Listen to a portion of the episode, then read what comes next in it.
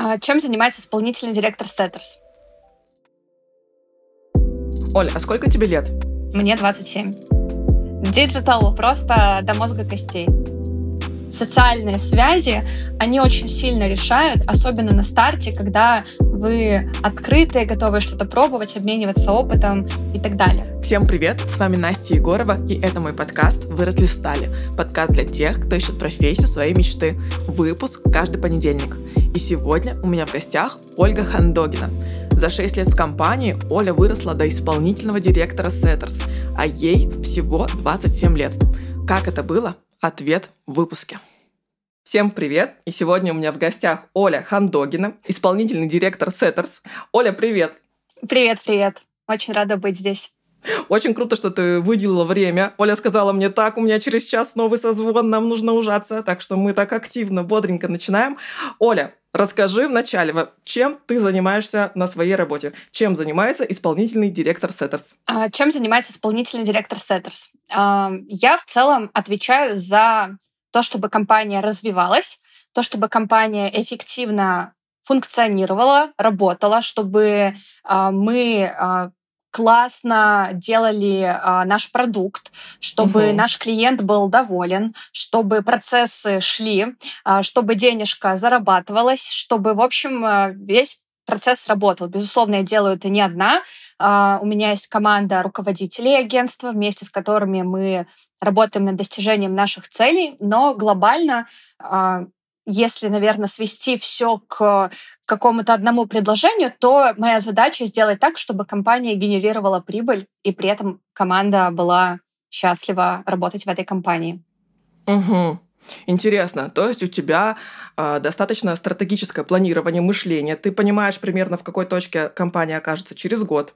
Очень ответственная работа. Вот в какой точке компания должна оказаться через 6 месяцев, допустим? Полгода на самом деле это небольшой горизонт планирования, и угу. в разрезе полугода у нас в основном более тактические шаги, так. перестройка отдельных э, направлений э, для того, чтобы мы могли, опять же, работать более классно. В прошлом году мы презентовали наше новое позиционирование как агентство. У нас есть позиционирование Setters and Betters. Угу. Это про э, работу нас совместно с нашими нашими партнерами, а, в рамках которой мы, наша задача и наша миссия сделать так, чтобы а, наши коллеги по рынку вместе с нами могли сделать лучший проект в своей жизни.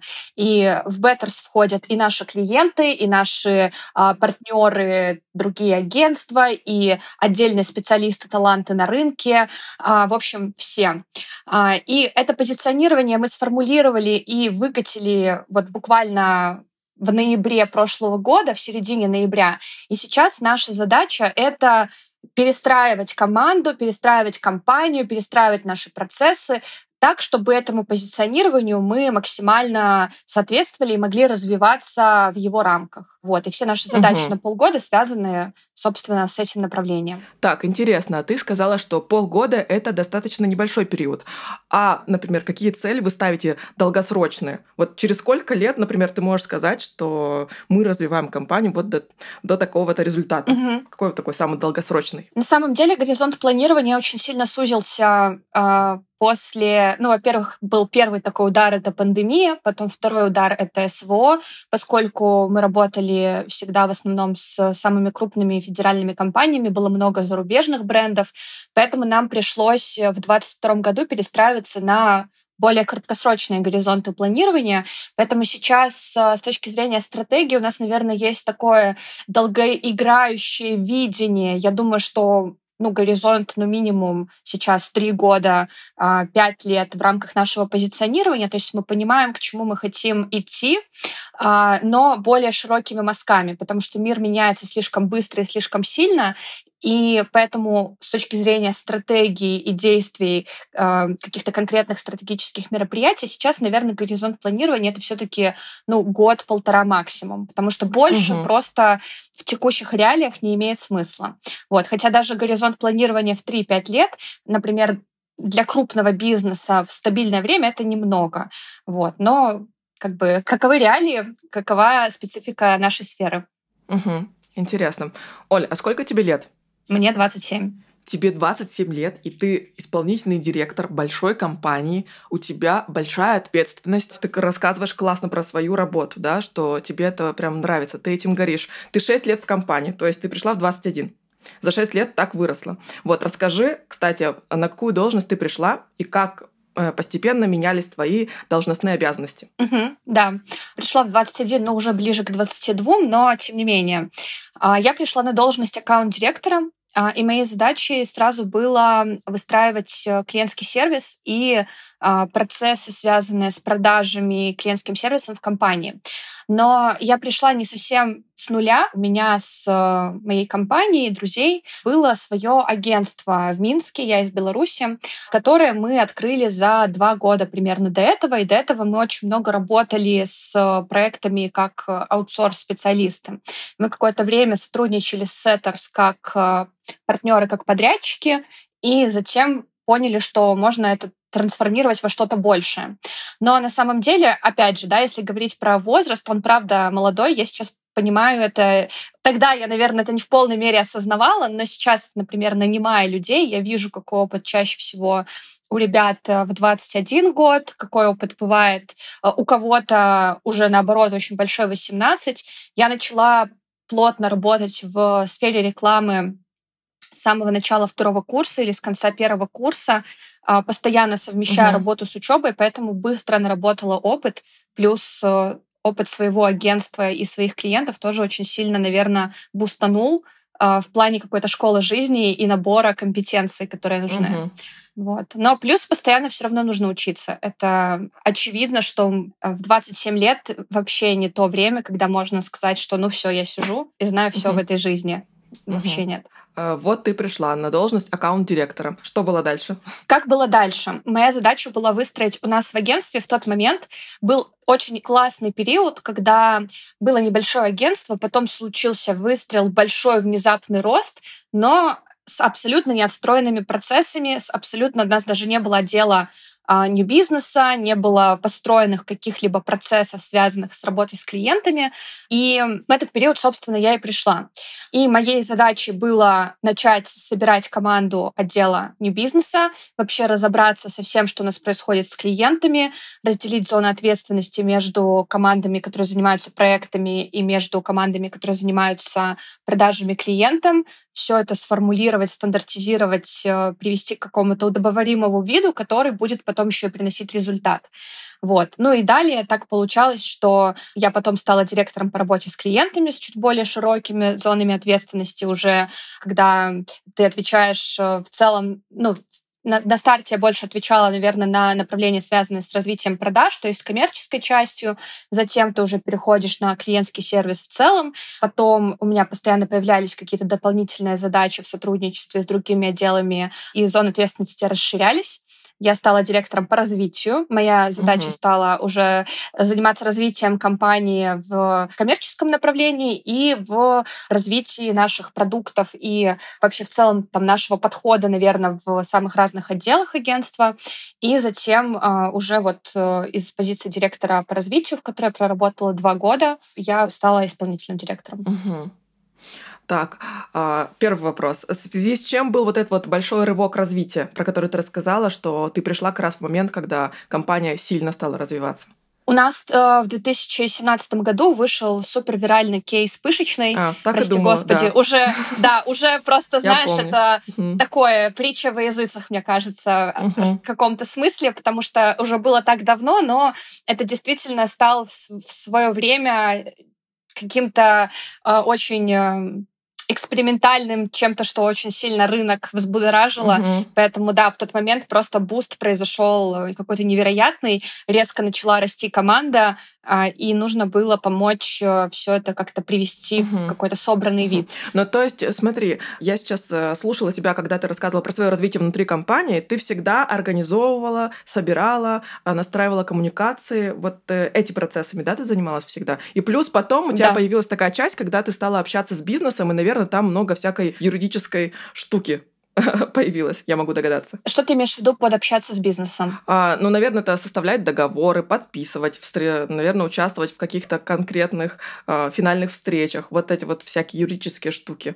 Ты в них участвуешь? Угу. Смотри, по поводу договоров. Это на самом деле то, с чем я работала с самого начала, и одна из моих первых задач была в целом составить для нас шаблоны договоров, естественно, не сама, а с э, юристом uh-huh. а, внешним, для uh-huh. того, чтобы мы могли обеспечить свою юридическую безопасность, вообще какую-то целостность в подходе к тому, как мы работаем с документооборотом, потому что эта история у нас тоже была совсем не выстроена, шаблонов не было, если они и были, то какие-то которые, в общем, не защищали наши интересы в полной мере. А, в этом плане с документами я работала с самого начала. Uh-huh. И в целом, а, поскольку я отвечала за э, new business, за развитие первичных отношений с клиентом, когда ты клиента подписываешь в компанию, я очень много работала с, опять же, совместно с юристом над согласованием документов, над э, тем, какие мы фиксируем в них условия и так далее. А, вот, просто тут специфика агентского бизнеса в том, что документооборот, он э, это такая вещь сейчас, с которой работает преимущественно на самом деле там условно не а, генеральный директор, да, безусловно, за подписью которого а, документ угу отправляется дальше в работу к нашему клиенту, а это в целом вот как раз-таки сфера деятельности людей, которые работают с клиентами, либо с подрядчиками. Поэтому с документами я работала с самого начала в, угу. в этом плане. Смотри, еще такой вопрос.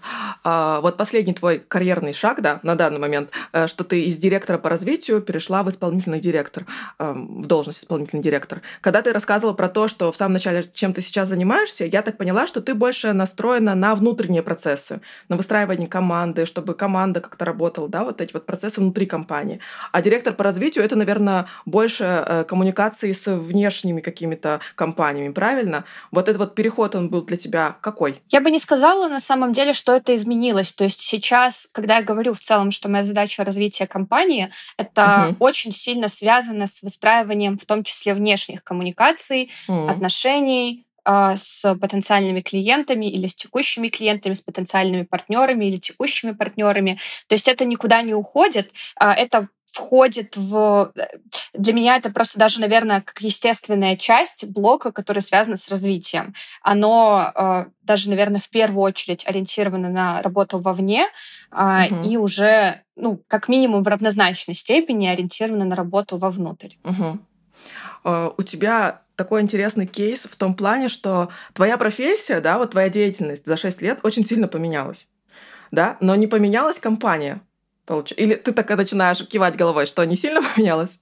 Мне кажется, что у меня э, есть такой момент, что вещи, которыми я занималась, они чаще... Это происходило так, что я уже работаю с какой-то зоной ответственности, уже много чем занимаюсь, и потом там, спустя какое-то время это уже как бы пересекает в, официальное, в официальную должность. Ага, То есть э, тут сложно сказать, чтобы это было в формате э, так, сегодня мы вот так, а завтра мы вот так, и, и, и ага. никак иначе.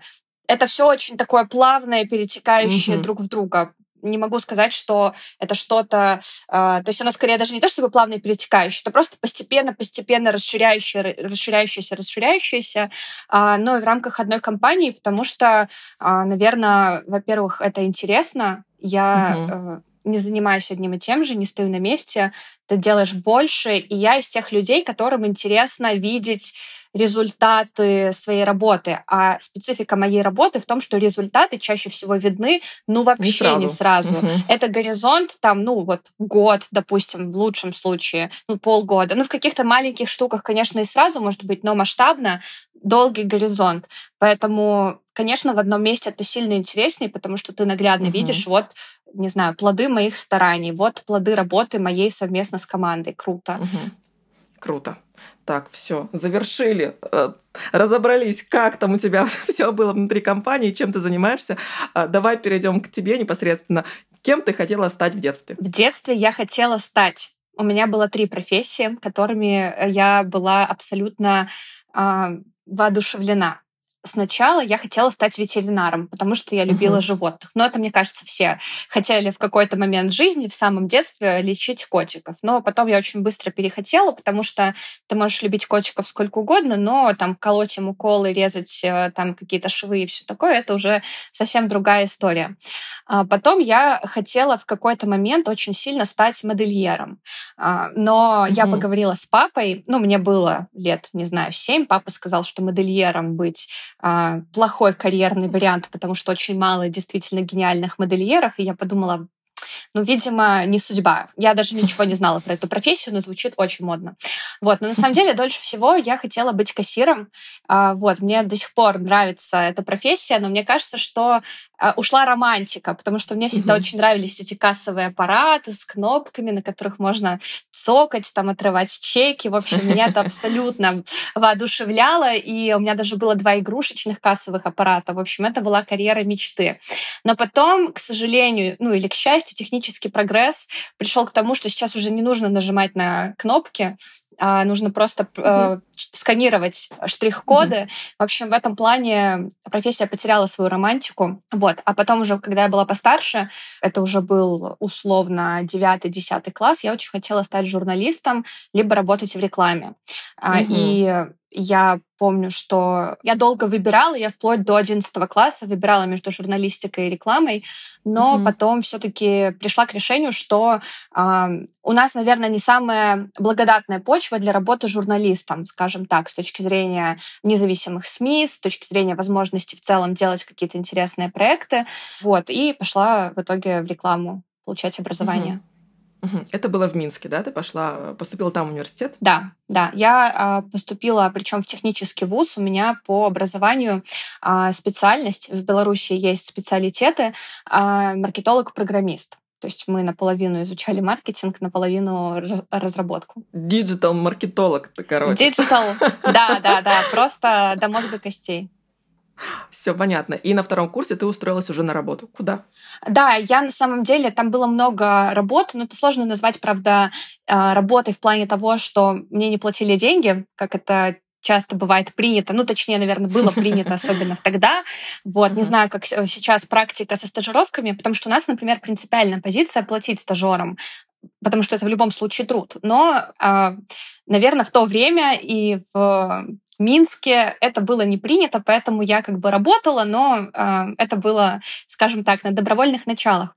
А у меня было несколько проектов и стажировок в digital-агентстве, в пиар-агентстве, потом а, было еще digital-агентство, то есть это были, я думаю просто, что сейчас это даже не сильно релевантно, я не знаю, как сейчас у них дела в Минске у этих компаний, вот. Но там было самое разное. И еще я много занималась дизайном в то время, и я подрабатывала дизайнером и зарабатывала на этом какие-то свои первые денежки. Угу. Интересно. А ты, то есть, вот эта линия дизайнера, она появилась, ты сама стала развиваться, сама какие-то курсы искала, или как это вообще возникло? Я, наверное, начала интересоваться, увлекаться. Я в целом рисовала с детства, потом угу я начала осваивать сама а, с помощью разных профильных сайтов. Я вот не помню, как называется самый популярный. В общем, была куча сайтов, форумов, прям еще это были форумы, на которых было много обучений, всяких туториалов, и я по ним училась сама.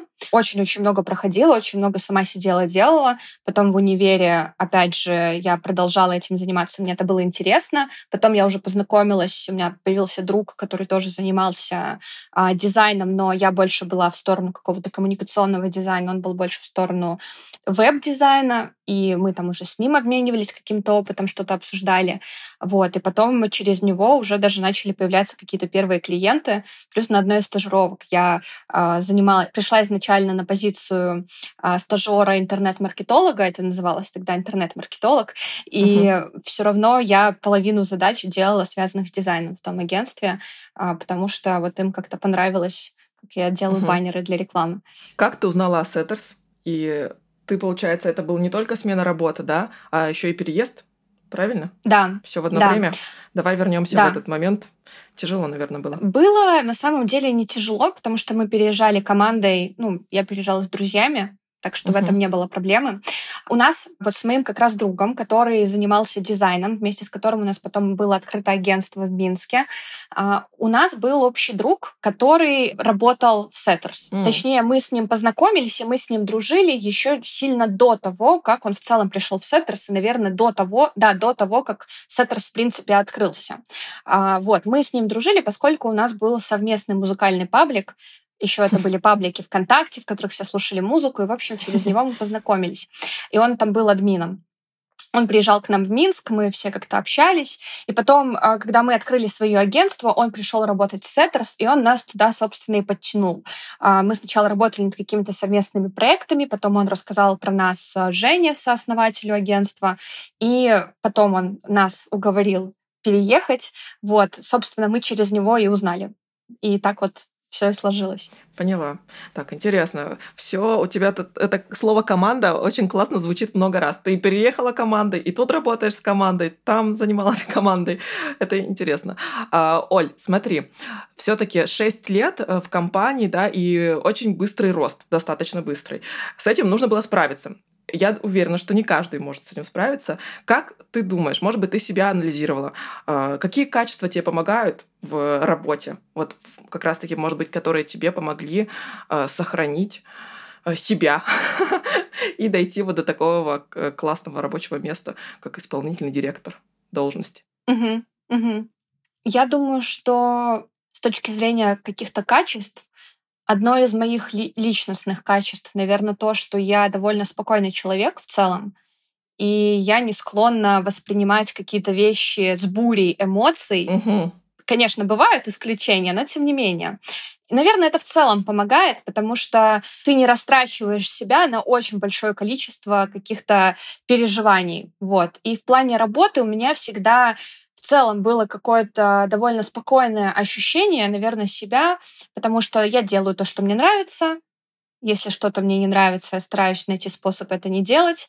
Если угу. мне что-то нравится, но не получается, нужно попробовать еще раз или найти кого-то, угу. у кого можно спросить, как это сделать. Угу. В общем, в плане работы для меня это все часто раскладывается на какой-то довольно понятный план действий, который можно как-то пройти. То есть есть понятные шаги. Если что-то непонятно, всегда можно сделать шаг назад, потому что это работа, это не э, игра в кальмара, где над тобой стоят люди, там, не знаю, с автоматами. В общем, угу. все это не критично, все обсуждаемо всегда, все не конец света.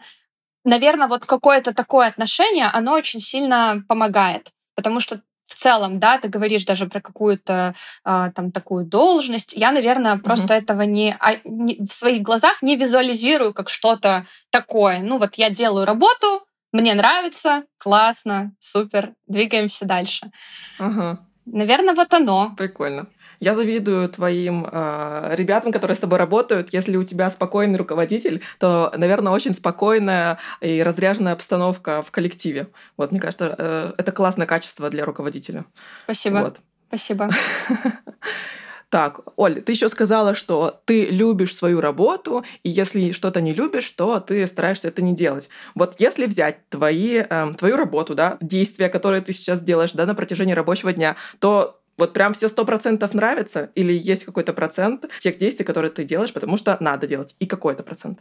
Угу. Ну, конечно, не все стопроцентно нравится, но это скорее зависит от того, какая ситуация возникает. Например, да, специфика работы в том, что у тебя все время что-то идет не так, и есть какая-то проблема, которую нужно решать. Ты просто, опять же, принимаешь это как данность, всегда все вот будет как-то где-то что-то ломаться, где-то угу. что-то не получается, где-то у кого-то какая-то проблема, это окей. Но всегда, опять же, ты работаешь не один с тем, угу. чтобы решить проблему. У тебя всегда есть кто-то, у кого эта проблема, либо совместно с кем ты ее решаешь.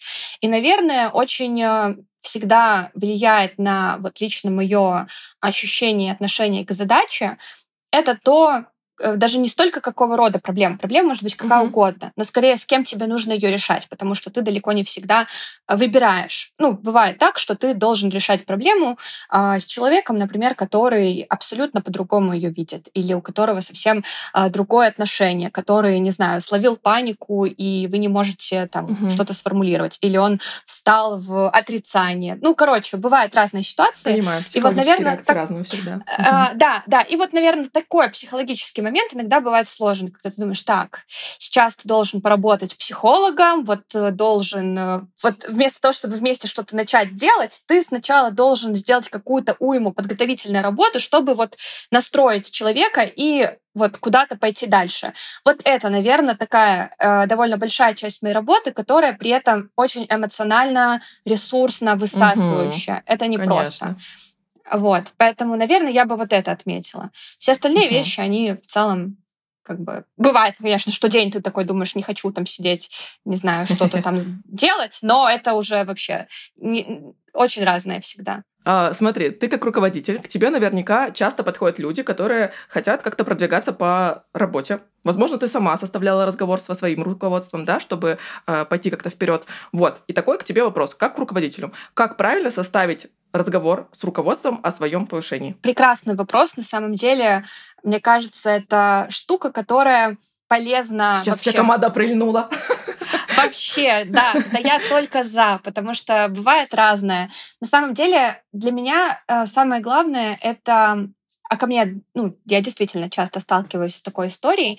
А для меня важно, чтобы человек понимал, что он хочет делать и почему или за счет чего он видит, что эта работа или там какое-то изменение в должностных обязанностях должно сопровождаться более высокой стоимостью оплаты труда. Я сейчас так завернула, наверное, а, свою фразу, но тем не менее, а, когда выходишь на разговор с руководителем, важно выходить, наверное, в позиции диалога и партнерства, потому что часто ребята воспринимают приход к руководителю как ты приходишь к какой-то безличной компании, вот а «Здрасте, дайте больше денег». Но на самом деле это же процесс, и это процесс переговоров, которого не нужно бояться. Ты как э, сотрудник, например, можешь предложить что-то большее или что-то по-другому. Ты считаешь, что это должно оплачиваться лучше. Ты входишь в переговоры с руководителем для того, чтобы предложить это и узнать, что тебе на это ответит. Тебе могут, опять же, конечно, все безусловно зависит от руководителя. Какие-то руководители могут сказать, нет, слышать ничего не хочу, до свидания, через 10 лет встретимся. Но, тем не менее, если адекватный руководитель, он это услышит, и дальше от него тоже пойдет какая-то обратная связь, условно. Подходит компании твое предложение или не подходит? Может быть, у нас сейчас в целом нет потребности в тех задачах, которые ты хочешь реализовывать.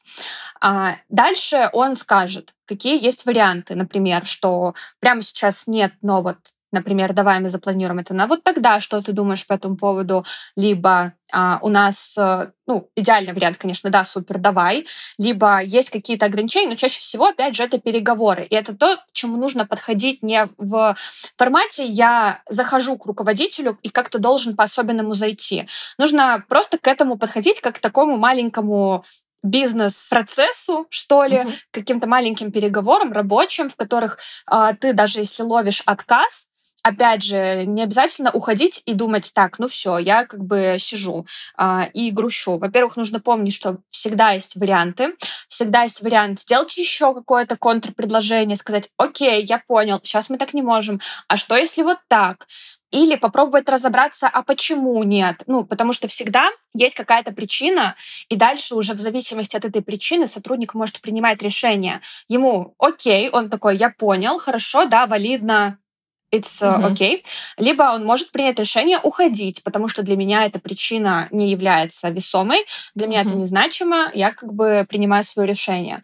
Но для меня здесь вообще кажется первостепенным адекватная позиция взрослых людей, которые вступают в переговоры без манипуляций, mm-hmm. без ультиматумов, без э, каких-то, ну, в общем, бывают иногда странные какие-то тезисы с какими-то, может быть, э, угрозами, а вот если вы сейчас не это, я ухожу и так далее, без вступления именно в адекватные переговоры. Короче, для меня тут совет нормально подумать, подумать даже еще с точки зрения того, что может быть интересно руководителю, Угу. А, вот за счет чего он был бы готов заплатить больше. Какую-то, может быть, может взять на себя дополнительную ответственность, снять с руководителя какую-то боль, чем-то помочь. То есть что-то, что может решить твою проблему. Угу. Вот. Тут все как и с клиентами, например, в работе. Угу. Поняла. Спасибо большое. И мы с тобой движемся к финальным вопросам. У меня есть рубрика для моих гостей. Она называется «Я рекомендую». Здесь эксперт э, рекомендует моим слушателям что-то почитать, что-то посмотреть, может сходить на какую-то театральную постановку. Что тебя не так давно впечатлило? Поделись. Угу. Из того, что меня недавно впечатлило, э, такие вещи есть. Но мне бы хотелось, на самом деле, в первую очередь порекомендовать книгу, которая меня впечатлила давно, но очень сильно. Вот еще в универе, uh-huh. как раз в курсе на втором, наверное. Это Даниэль uh-huh. Канеман «Думай медленно, решай быстро». Это, наверное, супер мейнстримная uh-huh. история, yeah. которую многие видели, но если кто-то еще не ознакомился с этой книгой, я крайне рекомендую ее прочитать, потому что для меня один из самых вообще важных факторов в развитии человека, в его росте, в том числе интеллектуальном, является способность к критическому мышлению. И эта книга, она именно про то, она является таким первым шагом, который позволяет вообще разобраться с тем, какие у тебя, как у человека, есть когнитивные искажения, и как более критически мыслить при принятии любых решений в своей жизни, от личной жизни до работы. Это, мне кажется, супер must-have, must-read, крайне рекомендую. Вообще моя мечта, чтобы, наверное, все прочитали эту книгу и э, перешли к какому-то более конструктивному с точки, ну, конечно, uh-huh. в условиях того, что мы все люди и мы все нерациональны, но тем не менее критическому мышлению. Uh-huh. Так, что недавно тебя впечатлило? Я довольно много читаю, и на самом деле э, вот из того, что мне было любопытно прочитать, и о, о чем я потом какое-то время думала и, наверное, продолжаю думать, это э, книга Дэвида Гребера «Утопия правил». Э, это социолог, угу. который выступает очень сильно с критикой бюрократии, в целом как бю- института бюрократии, который очень сильно распространен во всех сферах нашей жизни, настолько, насколько мы даже его можем не замечать. А, и он очень активно выступает с критикой, очень много говорит про а, бесполезную работу, про бесполезный труд, который не приносит никакой ценности, кроме как а, лишние процессы. Угу. И это на самом деле очень интересное э, чтение с точки зрения того, что непонятно, как по-другому сейчас в мире, где много бюрократии, даже в работе. То есть каждый, кто из нас работает в какой-либо компании, он так или иначе все равно сталкивается с какой-то бюрократией.